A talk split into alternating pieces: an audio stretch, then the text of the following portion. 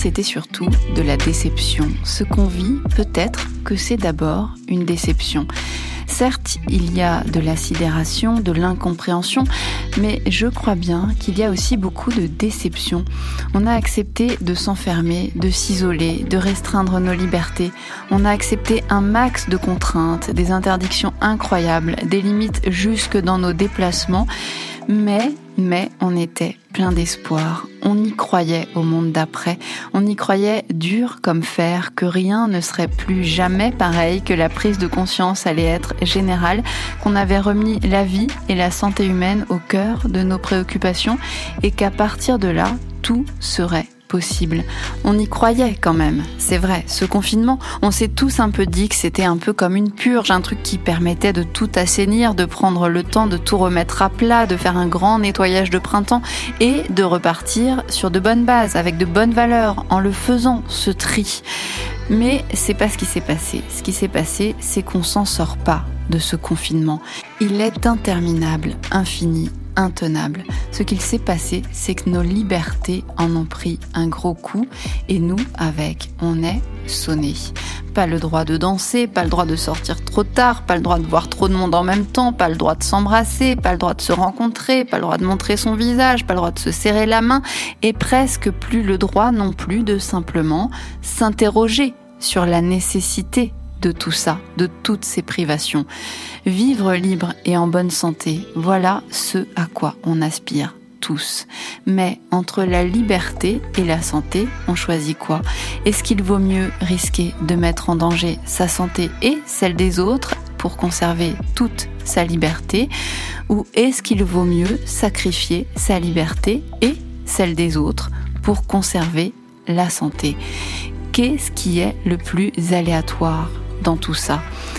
En voilà de bons sujets de philo, ce sont de vraies questions et la question majeure, c'est presque est-ce qu'on peut vraiment calmement se les poser, ces questions-là?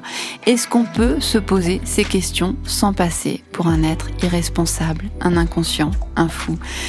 Compliqué aujourd'hui, ça, compliqué, et pourtant, elle est là, l'aberration, elle est là, elle est dans la précipitation, dans le manque de réflexion de fond, dans le manque d'organisation, le manque d'anticipation, dans l'aveuglement.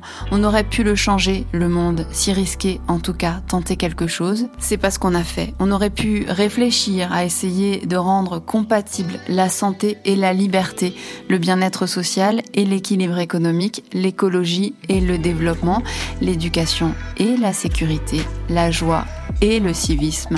On aurait pu essayer de faire coïncider tout ça. Il aurait eu de la gueule même, ce programme politique-là, non? Mais c'est pas ce qu'on a fait.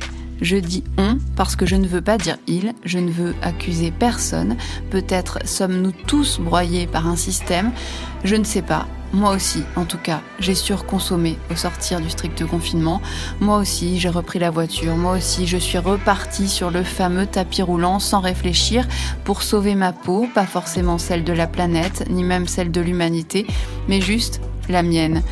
Résultat, on y va dans le mur. Tous, la fuite en avant, on commence à bien comprendre ce qu'elle veut dire et les espoirs s'éloigne petit à petit le monde d'avant avec ses concerts géants, ses festivals, ses foires, ses expos, ses salons, ses séminaires, ses manifs, ses rassemblements, ses événements de rue, ses matchs de foot, de rugby ou de tennis.